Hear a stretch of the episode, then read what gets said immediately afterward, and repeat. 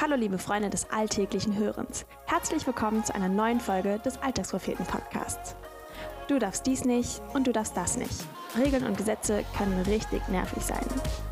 Doch Larissa möchte auch nicht ohne Gesetze leben. Warum? Das erzählt sie euch in ihrem heutigen Beitrag. Los geht's!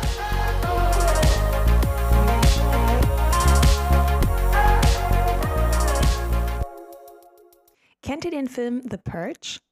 Dieser Film spielt im Jahre 2022 und erzählt eine fiktive Situation in Amerika, als die Regierung eine sogenannte Purge-Nacht, eine Säuberungsnacht, durchführt.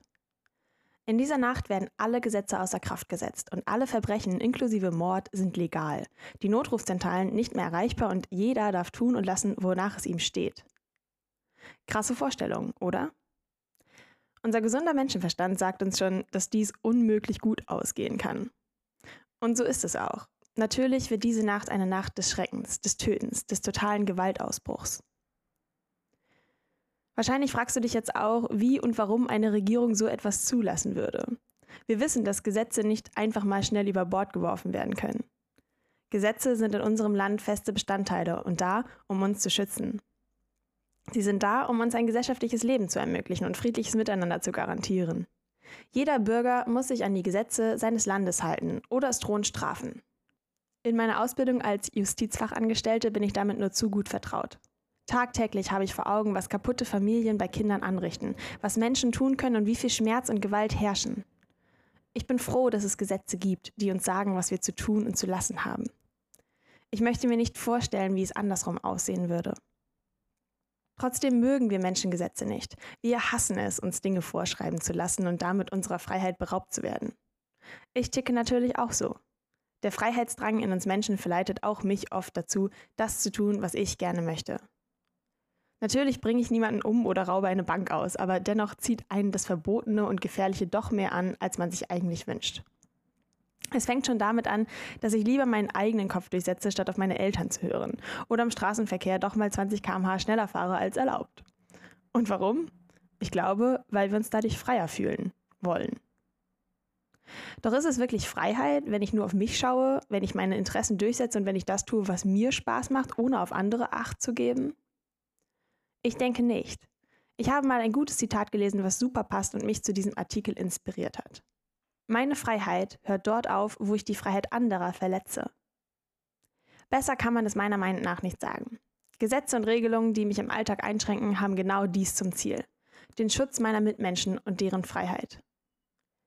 Der zweite Grund, warum ich mich Vorschriften oder dem Rat meiner Familie und meinen Freunden nur allzu oft widersetze, ist der, dass ich es nicht mag, Grenzen gezogen zu bekommen. Denn dann werde ich ja meiner, so scheint es, berechtigten Freiheit beraubt. Ganz oft ist dies tatsächlich auch ein Vorurteil gegenüber dem Christentum. Wenn du Christ bist, hast du vielleicht auch schon mal die Erfahrung gemacht, dass sich Mitschüler oder Kollegen über deinen Lebensstil lustig gemacht haben oder sich darüber wundern, warum du dieses oder jenes nicht tun darfst. Ich werde oft komisch angeschaut, wenn ich sage, dass ich mit dem Sex bis zur Ehe warten will. Diese Ansicht ist für die meisten total veraltet und unlogisch. Aber so wie ich die Bibel verstehe, sagt sie uns an vielen Stellen klar, wie wir als Christen leben sollten. Auch in Bezug auf Sexualität.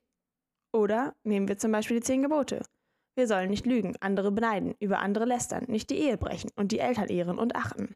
Das sind krasse Vorschriften, oder? Wer hält sich heute noch freiwillig daran?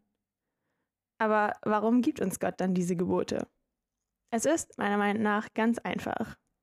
Wir haben zu Beginn gesehen, dass die Gesetze des Staates uns als Bürger und den Staat schützen sollen. Genauso will auch Gott uns und unser Herz schützen.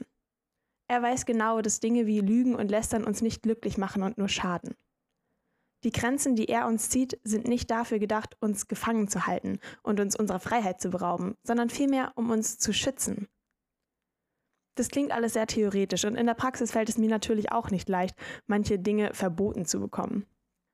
Oft genug tue ich Dinge, die eben nicht richtig sind und bereue sie danach. Und natürlich habe ich nicht immer das Gefühl, dass alles nur zu meinem Besten ist.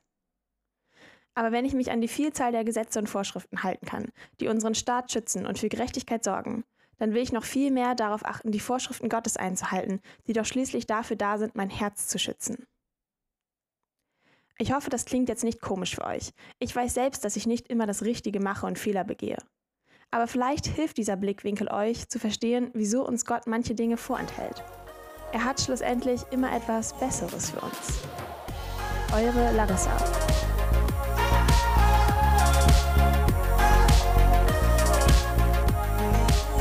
Das war der Alltagspropheten-Podcast. Gesprochen wurde dieser Text von mir, Greta.